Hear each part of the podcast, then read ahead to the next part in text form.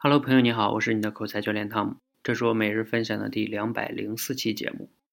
今天啊，晚上呢，我们九点到十点多呢，在我们的直播间中呢，做了一次视频直播。这次直播呢，跟以前不大一样，这次啊，是一次视频直播挑战。挑战呢，是我们的主题升华训练。这个主题升华训练啊，要是我们多一班的学员可能会了解。嗯，大概的意思就是我讲一个小故事，需要呢他们提炼出。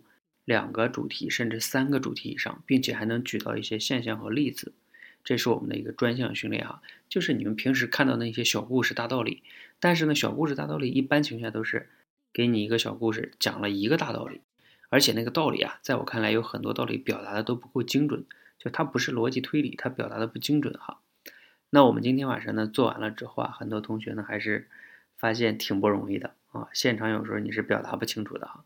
欢迎大家可以去看一看我们今天晚上的视频回放录像哈，全程的，嗯，那并且呢，我在现场今天结束之后啊，又做了一个比较难度更高一点的挑战，就是讲了一个新的故事，然后让我们的学员呢现场去思考它的主题和例子，这个呢难度确实会相对高一些，因为不只要想一个，可能要想两个啊到三个。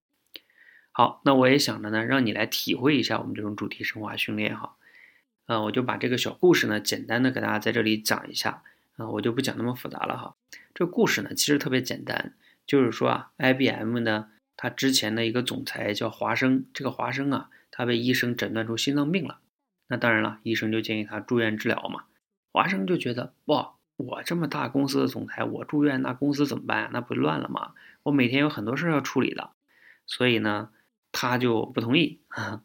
后来这医生看也没有办法说服他，就带着他去这个墓园，开着车带他去那个墓园转了转，然后就指着墓园说：“你看到那些啊墓碑了吗？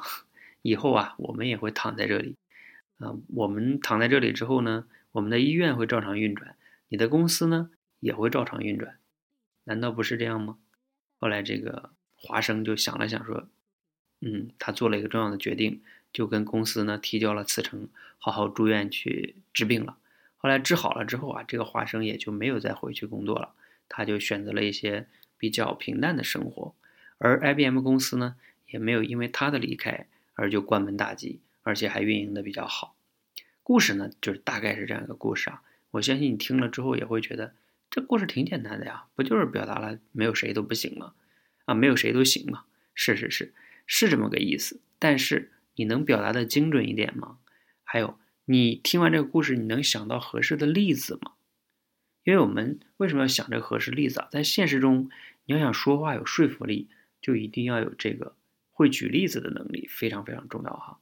所以呢，我今天想让你们体验一下的意思，就是说，刚才这个故事，你现在思考一下，你能想到两个到三个以上不同维度的主题吗？而且要表达精准。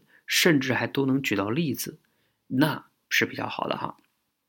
好，你可以先思考一下，然后你可以看一下我们的视频回放。怎么看视频回放呢？可以关注我们的“说话改变世界”的微信公众号，搜索“说话改变世界”，关注啊。关注之后呢，在公众号后台回复“主题升华”四个字，你就能看到那个回放的链接哈。一定是在。公众号里边回复主题升华啊，不是在这里电台的下边评论。好，大家可以去感受一下我们现场的直播，直播的时间是在一个小时之后的时候，那个时间段上就是这个故事。好，今天的分享就到这里啊，期待着你去训练一下，体会一下啊。如果你发现自己这方面的思考力不够强的话，或者表达力不够强的话，明明知道那个意思，但是表达不精准，欢迎呢就加入我们的。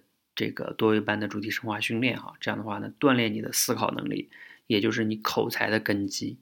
好，今天的分享到这里哈，谢谢。